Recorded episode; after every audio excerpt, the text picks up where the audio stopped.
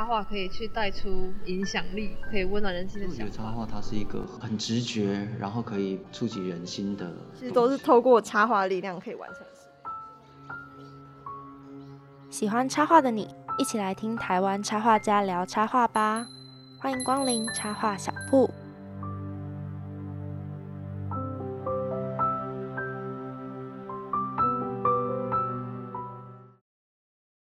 欢迎光临插画小 Hello，听众朋友，大家好，我是插画小铺的主持人 Gray，来到了我们 Podcast 的第二集。Gray 也是惊觉，哎，七月居然已经快要结束了，哎，大家有没有时光飞逝的感觉？从之前大概五月中疫情进入三级警戒到现在，已经超过两个月了，哎。虽然 Gray 自己也是陆陆续续的有完成蛮多事情的，但还是感叹哇。时间过得好快哦！对于学生们来说，暑假也剩下一个月了。不过最重要的是呢，马上在二十七号，我们就要降为二级警戒了。果然是 Podcast 第二集就降二级警戒。好了，好烂哦！相信大家应该都闷坏了吧？就会想要出门透透气。Gray 回想起呀，还没有进入。嗯，封城吗？也不算封城啦，还没有进入警戒的日子，每个礼拜都被室友拉去看电影、吃大餐，还有逛街。所以呢，我们今天就要来跟大家报告二级警戒的译文活动管理措施哦，大家要切记遵守，我们才可以继续保持疫情趋缓的这个蛮好的状态。那展览场馆的部分呢，还是以预约制为原则哦，就是大家要记得打电话去预约才可以逛展。不过现在也是弹性的开放现场报名。那现在在这个展览场馆的室内，有依照一点五公尺的社交距离计算，也就是说你这个场馆有多大，那我们就把它除以一点五公尺呢，大概就是你可以容纳的人数。在展览场馆的部分也是同时开放团体预约，不过呢，团体预约的人数上限是五十人。那另外在表演场馆的部分是需要采间隔座还有梅花座的方式。如果说你的场馆是没有固定的座位的话，那在室内要保持一点五公尺的距离，室外则是一公尺的社交距离。大家不要就是黏着家人朋友啊，这样子也是不行的哦。再来，在这些表演场馆是不可以设置摇滚区的。那第一排观众呢，跟表演区的边缘要间隔三公尺以上。不知道大家对公尺有没有概念呢？我记得我从小记得的就是脚跨一步的概念，所以要记得去看表演的时候，要离舞台区有三步的距离。那再来呢，如果你要拍电影的话，表演艺术演出跟影视剧组拍摄，大家耳朵竖起来喽，像。Gray 的一些在正大的同学，因为疫情，所以被延缓了拍摄的时程，就要注意了。现在已经开始实施这个新的措施，如果有经过快筛或者是 PCR 检测，或者是有疫苗接种记录超过十四天，而且呢在正式演出跟拍摄的期间，每七天定期快筛检测，这些演员跟表演者就可以不用戴口罩拍摄喽。哇，是不是一大进展？虽然还是很严格啦，就是每七天还是要快筛检测。好，以上就是有关于译文活动的管理措施。其实简单来说，就是大家要记得戴口罩，维持社交距离，然后一样是预约制，确认一下你看的展览是否要进行预约哦，这样子我们就可以安心看 Gray 推荐给大家的展览节目。全台呢有各式各样的美术馆跟展览馆，最近都有很多好东西可以看，所以大家假日如果无聊的话，都可以去走走，让自己就是重新回归一些艺文气息。好了，那新消息分享到这边，要来欢迎我们本集的来宾插画家，也是我们插画小铺的驻店艺术家喽。驻店艺术家小档案，Josh Pops。本名林永轩，目前就读国立政治大学广告学系，在 Instagram 社群平台经营账号，嘘嘘狗狗，画风多带有厌世色彩，以简单黑色线条的人物对话为主，插图会搭配与自身经验相关的幽默小故事。除了自己创作图文，Josh Pops 也有和厂商推出联名设计作品，并曾推出自创年历。那今天就是邀请到我们的 Shush Pops 来到录音间，天哪，好开心哦！那首先要先请他跟大家打声招呼。大家哈，大家 hello，嗨，我是 Shush Pops。对，没错，Shush Pops 就是和 Gray 都是传播学院的同学，然后也是因为朋友才知道，原来他有在接触插花这个区域，然后很惊讶，也觉得就是哇，好厉害哦。对，那第一个当然是想要问这个 Shush Pops 的名字是怎么来的？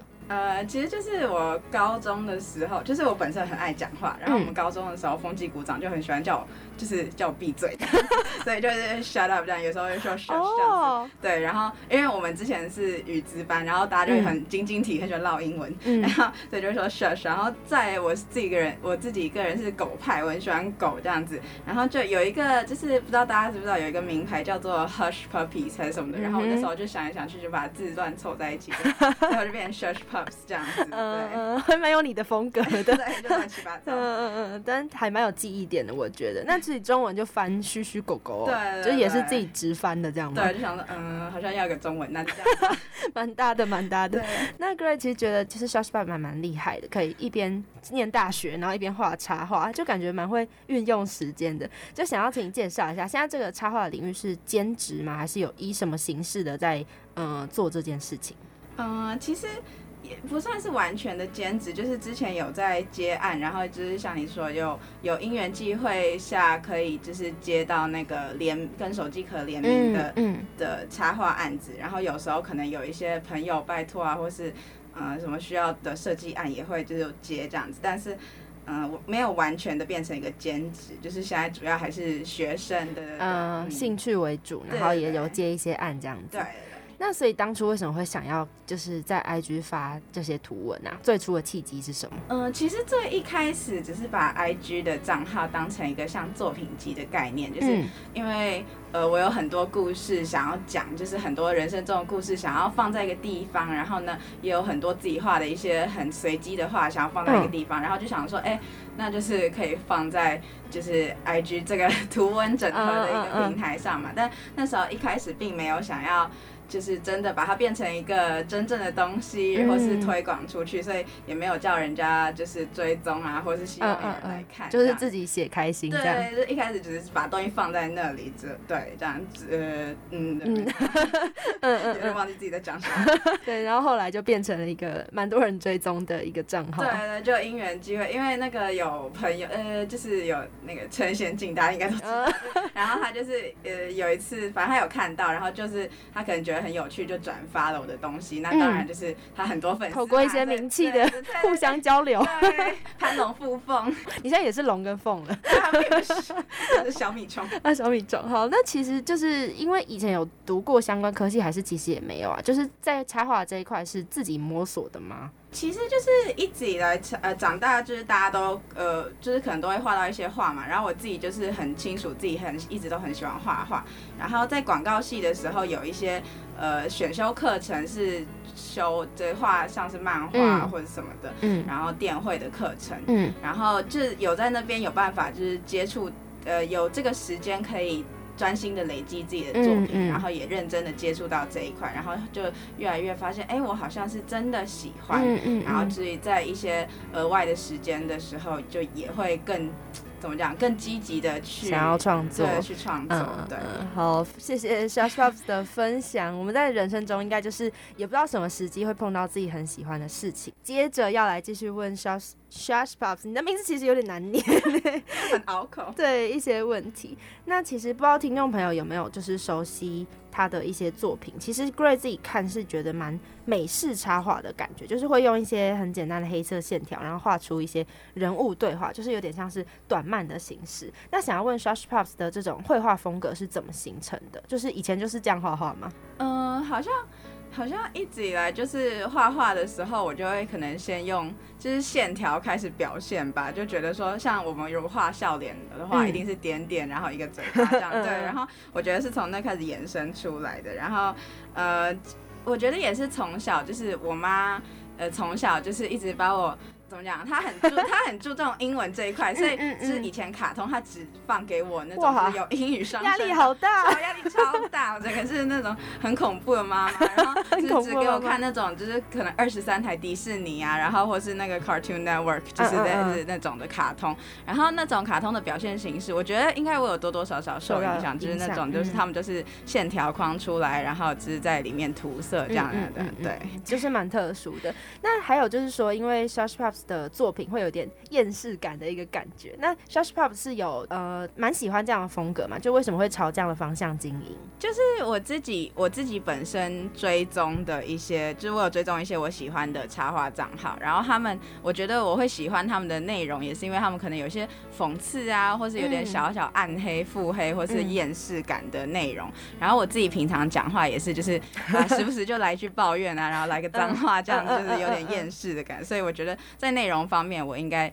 就是也是受这层面影响。还蛮有趣的，就是因为都蛮好笑的，就是 Shush Pups 的作品，我觉得应该是蛮符合这个世代年轻人的口味。那再来有点想要问的是，平常的作画的手法，就是一般是手绘还是电绘呢？就有没有比较喜欢什么形式？呃，因为大部分就是大家也知道，露出的平台就是 IG，然后就是现在大家也都看手机，然后就是如果用手绘的话，我觉得可能嗯要更精致，或者是更就是有细节一点，才会引起别人的注意。那电绘的话是大家最直观，然后也最容易接触到的，就是媒介这样子。然后呃，电绘就是线条感比较清楚，那也比较符合我风格想要表达的感觉。对就比较清楚，比较不会嗯线条比较坚硬一点，对。嗯那再来想要问，就是一直很想问问你，就是图片跟配文，就有些其实不太确定他们是不是搭配在一起，可是故事都很好笑。就是呃，这些图文是怎么搭配，然后还有这些故事都是，就是怎么会想要分享这些故事啊？就其实，嗯，就像我刚才讲的，就是其实我一开始没有想要把它变成一个就是像图文账号嘛，嗯我只是想要把。呃，我的一些故事，然后还有我画的一些东西，把它放在 IG 上面当做作品集。然后就是那个故事的来源，通常可能是我记得一些小时候或是成长过程中很荒谬的事情，然后我跟同学讲，然后讲完之后他们都觉得很好笑，我就觉得说，哎、这东西好像可以记录下来。然后可能如果当时我手边有一张就是我画好的图。我就可能会把它就是觉得说哦好这样就可以发了，就是 对对对对，毕竟 IG 一定要有图才可以发我。对，对没错对。那你记忆力也是蛮好的，因为很多都是什么小学，然后我不是想说哇，好好久远，然后但细节又很清楚，这样。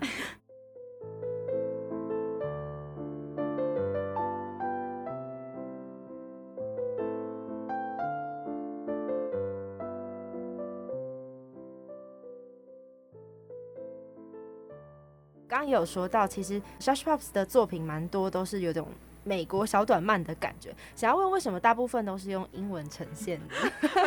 自己很想澄清，因为就是大家都有问说，哎、为什么你的那个内容都是用写英文？然后我想澄清说，我不是故意要晶晶体，为什么很喜欢唠英文？但是就是因为最主要的原因，就是因为我写中文字很丑，就是我写的这这歪七扭八是认真，就是大家看到的时候，大家说，哎、吧，没有那么夸张。就一看到我的笔记说，哎、真的很丑。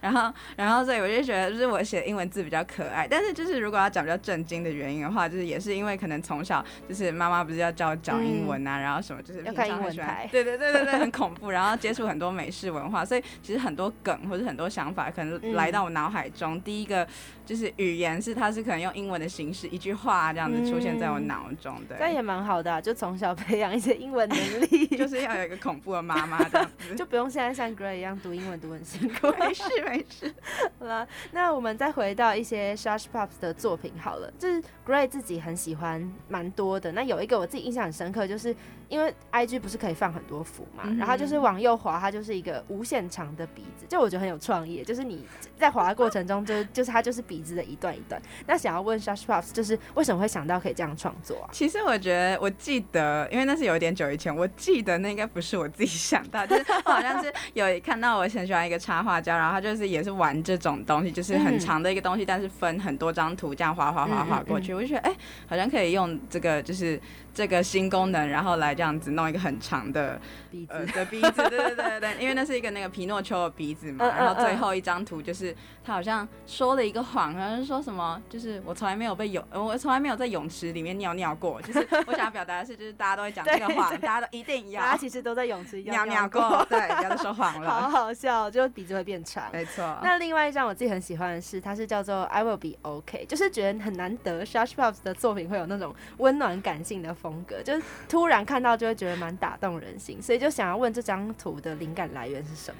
呃，其实啊，这是一个很感人的故事，也没有啦，就是 呃那时候就通常我不是都画一些厌世的东西，嗯然后那时候我我有规定自己说每个礼拜要上传一张图这样子，嗯嗯就是嗯维持有产出作品。结果嗯那时候刚好就是我的外婆她就是生病这样子，嗯然后她就进入那个加护病房这样子，然后就是嗯、那时候每天晚上就是。都有点担心，说，哎，会不会隔天早上就就是外婆就不在了？对对嗯对，然后所以就是连连夜就守在那边这样，然后就那时候就是到了要更新的日子，还想说，哎，有点没心情画，可是就想说，好，那不然就画一个就是安慰自己，然后啊就是打加油打气的一张图好了。那后来外婆比较好吗？外婆走了，去当啊天使了，对，但是就是那张图就自己，一直就是留在我心里面。嗯，可以简单讲一下那张图是长什么样子吗？那张图就是我好像是画了两个呃小馒头人嘛，反正就是长得很圆的人，谢谢，就是画了两个人，然后就是他好像。呃，其中一个他就是先问说，哎、什么 Are you OK 还是什么东西？嗯嗯然后可能一开始我们都会想要故作坚强，然后都不讲话，说嗯 I'm fine，或是甚至就是不讲话这样子。结果就是我觉得大概好像中间有两张图吧，就是表示就是好像没事了，但是那个。一开始问说 Are you OK 的那个，他就自己去抱住另外一个就是小馒头人，因对为他知道他看得出来说 哦，他其实不不是 OK，fine，但是就是他就给他他需要的鼓励这样。非常温暖的 一个作品。好啊，但我们可能还是要回到一些厌世作品，没有啦，就是相信对，比较接地气。相信 s h p 分享一个就是自己想跟听众朋友聊聊的作品。那可以先跟我们简单讲一下画面长什么样子，然后还有为什么会想要画这个作品。呃，我我想要就是大家可以在那个本专嗯业配上，对。就是看到那个那张作品，它是叫它是我今年之初的年历上面四呃某个月份，我忘记几月份哦，四个四月四月记得了，嗯。就是四月的那个图，叫它是一个男生他在就是一个箱子里面，然后嗯嗯。然后那箱子上面写着 fragile 易碎品的意嗯。思。然后其实我想要表达的是，就是四月那时候想到愚人节这个节庆，嗯。然后愚人节大家最喜欢的就是开一些玩笑。嗯，但我觉得就是，嗯，我想表达的事情是每个人都有玻璃心。不能被开的玩笑。对，就是可能你觉得就是这件事情是开玩笑，但是可能对对那个人来说这个很重要。那嗯他有没有被伤害到，其实是取决于他。然后对嗯然后还有可以就是回溯到一些我们前阵子的新闻，像是。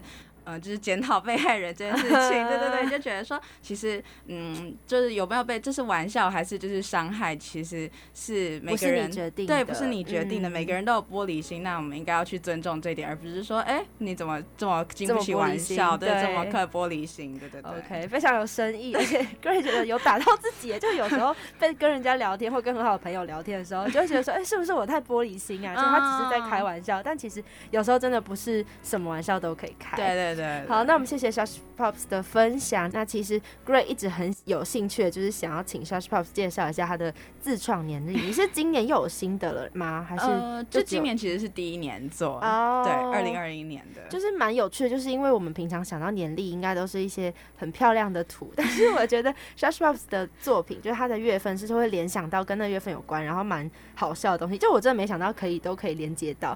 那想要问，就是每一个月份都是你是怎么想的啊？就其实，因为我觉得画画这件事情，其实你也不是说画就画，其实嗯都通常都要有个依附一个主题，所以就是年历这东西反而对我来说蛮方便，因为每个月份可能都有一些特殊的节庆啊，或者会发生的事情，反正大家就很喜欢搞节日嘛，没有特殊节日都喜欢搞出一个东西，对啊，你看虾皮十一月也可以搞出一个什么一一疯狂买，大家就一直花钱这对。啊，啊，然后所以就是这个东西就给了我一个灵感，就是每个月都有一个主题可以画，延伸出一个插画这样子。对我自己是蛮喜欢十月，就十月是万圣节嘛，然后我记得你那幅好像是什么，哦，一个小丑，就是一个对人他扮成就是一个小丑，然后他说呃，They told me to be myself 这样子。对我觉得很有趣。这个其实呃，你仔细想的话，蛮讽刺。我也是画一画，突然觉得说，天哪，等一下，这好会不会太暗黑哦。对，对对，因为就是我觉得这个东西，首先是万圣节嘛，就是嗯那个 October 就是万圣节，大家会扮成一些牛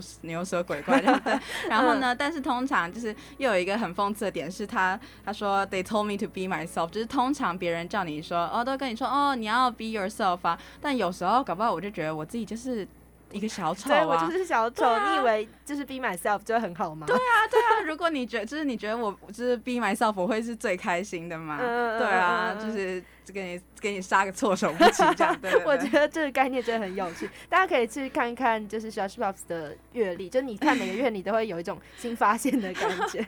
好了，那最后的最后呢，要请 Shush Shush Pops 真的很难念 Shush Pops，对，想要问说，就是如果要用一个形容词来形容插画对你的意义会是什么？呃，如果插画，我我会觉得就是对我来说就是另外一个形式的讲话，它就是对我来说就是讲话，就是我的嗯那个叫什么各界吗还是什么，嗯就也嗯是呃不能讲话的时候就乱画画，呃呃。不知道讲什么时候就乱画对画对，你记得比我还清楚。对，不知道讲什么时候就乱画画，不知道要画什么时候的时候就乱讲话。对我自己是一个很喜欢讲话的人，然后那但有些东西我可能觉得讲出来。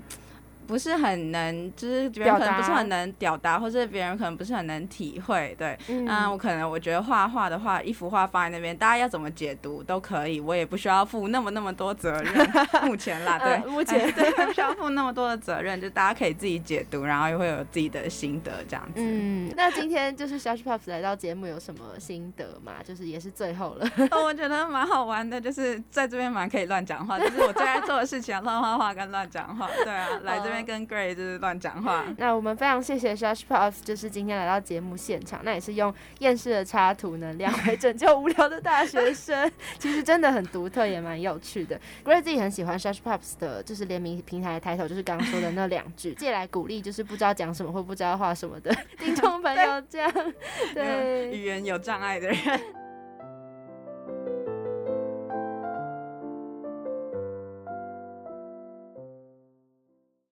接下来要来和大家推荐绘本了，有没有很期待啊？来到最后一个单元藏书柜子，今天聊到了令人厌世的正大，所以要来分享一本有点厌世感，但是 Gray 觉得非常有趣的绘本，叫做《那天我用爸爸换了两条金鱼》。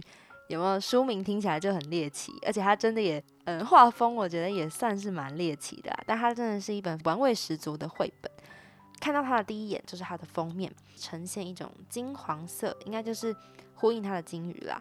然后封面有一个主角，就是我们的哥哥，他的眼睛里面是两条鱼，甚至还游出了他的脸。那妹妹呢是在右下角，一脸的厌世样。整个封面呢，你就可以感受到一股很奇特的画风，它是用色块、还有线条、还有纹理堆积而成的样子，就是你看封面就会被挑起好奇心的类别。那这个那天我用爸爸换了两条金鱼的作者叫做尼尔盖曼，他是英格兰的犹太裔作家，写作领域其实还蛮广的，就跨了奇幻的长短篇小说，还有视觉文学、漫画，甚至还有剧本的编写哦。他被史蒂芬金誉为故事宝库，相信有在研读或者是想要学写剧本的朋友，应该都知道史蒂芬金吧？所以这应该是一个还蛮高的一个赞誉。Gray 看到他的作品啊，居然有一本叫做《第十四道门》，有机会再跟大家分享这一部。嗯，后来有被翻拍成卡通，看得我毛骨悚然。然后我才发现，哎，果然同一个作者就是喜欢一些很怪、很猎奇的风格。这本那天我用爸爸换了两条金鱼的故事来源非常有趣。尼尔他跟他儿子的对话，就是就是作者在讲一些就是父母很常说的话，什么你是不是该去睡觉啦的那种的时候，他儿子就很生气的看着他，然后就说：“我真希望我没有爸爸，我希望我有。”然后他思考了一下，就会说：“我希望我有金鱼。”然后他就会气冲冲的去上床。结果我们的作者就表示：“天哪，这点子让他又惊又怕。”诶，我们当然应该可以用爸爸换成金鱼吧？这好像听起来非常合理，就是这个有趣的契机。那他就编写出了这个故事。天哪，下次我爸叫我早点去睡觉，我也要跟他说，我要把它换成金鱼。看来大家要慎选小时候买给小孩看的书喽。好，那我们的故事呢，其实是从一个看着报纸，然后不太注意其他事情的爸爸开始。主角就是刚刚说封面的哥哥，在故事里是第一人称。我，我的朋友呢就来了，朋友带着两只令人羡慕的金鱼。我想尽办法把宝贝找出来，想要跟朋友换金鱼，但是这个朋友纳森呢，他都不要。于是呢，我就提议用爸爸和他换他手中的那两条好漂亮的金鱼。没想到妈妈回来了，结果被我塞住嘴巴的妹妹用尽全力告状，然后妈妈就大发雷霆啦，要兄妹俩赶快出发去把爸爸换回来。结果带着两条金鱼的兄妹呢，来到纳森家，可是爸爸已经被换走了，他们只好造访一家又一家的朋友家，从白色大吉他换成星星面具，再换成一只兔子，叫做贾文斯顿。结果他们来到最后一个贾文斯顿的主人家的时候，发现爸爸坐在兔子改呆的那个笼子跟那个栅栏里面，很有趣吧？后来发生什么事呢？大家就自己去找绘本来看喽。那我们的作者尼尔呢，在写完这本故事的时候，就把书拿去给大卫麦金。也就是这本书的绘者，根据尼尔的说法，他觉得他的画风魔幻又迷人。大家刚听我讲封面的时候有这个感觉吗？我觉得太精准了。那来跟大家聊聊这本书的插画风格喽。它主要是拼贴的方式，不管是背景啊，可能是房间的样子，可能是街道的样子，在每一页的环境都是可能用报纸颜料去堆积跟拼贴。然后接下来他会用不整齐的黑线勾出角色物件，而且他每一个人脸都有一点点猎奇的感觉啦，就是整本书的氛围是一种浓浓的黑色幽默。再来呢，很特别的是他怎么表现金鱼呢？金鱼是真实的照片哦，他直接把真实的照片融入手绘的风格中，是不是很特别？金鱼的颜色呢，其实也是几乎是渲染在整本书里面，金色颜料的覆盖。那金鱼本身也是穿梭于其中，你会看到一些线条，就是金鱼本人。至于呢，那些人物啊、房子啊的黑色线条，其实是非常不在意的挥洒跟重叠。我觉得整体就是嗯，蛮奇怪，然后蛮有趣的感觉。就是那个荒谬的文字跟那个荒谬的插图搭配在一起，超完美的，就让人家怀疑说，这真的是作者跟绘者不同人吗？尤其是绘者，感觉就是心领神会，作者想讲故事，就不在意他那些荒谬的点子，然后还会想出一些很酷的表现方式。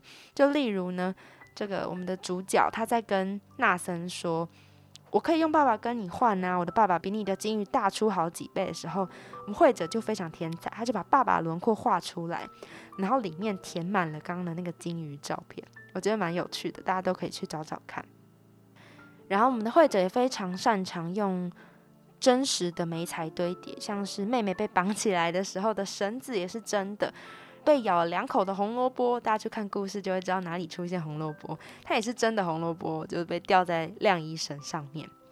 其实虽然每一幅插图都很诡异，可是我自己很喜欢那个颜色，我觉得超美的，就是。嗯，颜料涂抹背景，然后有一点纹理，然后有一些堆叠，就是很随性，但是又恰到好处。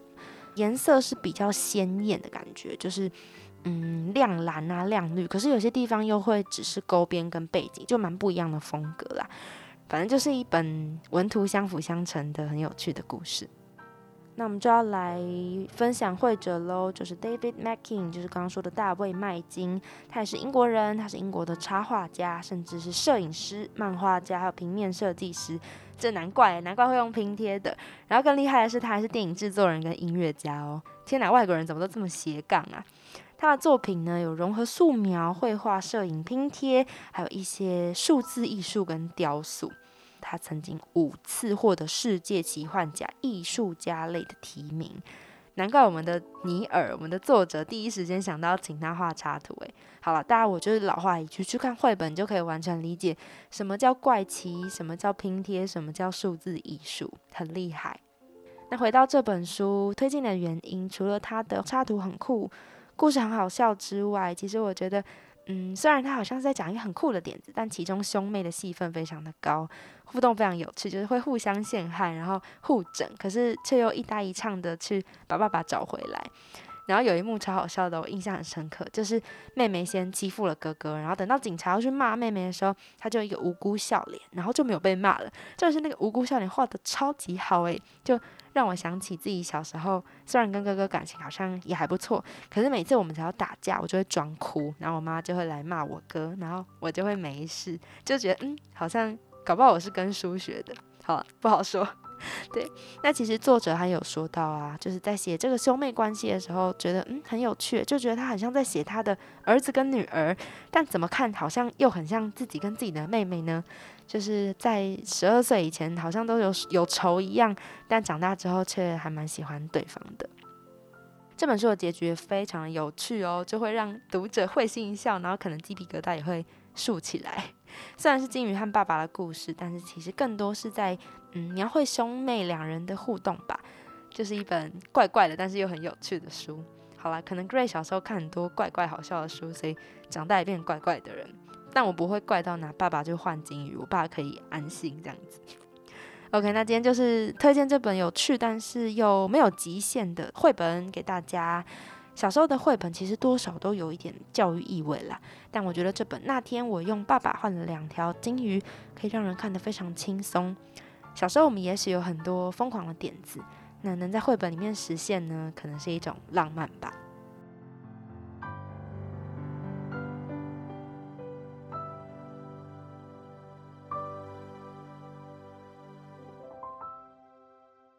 那我们插花小铺第二集在这边告一个段落喽，希望大家喜欢今天分享的内容。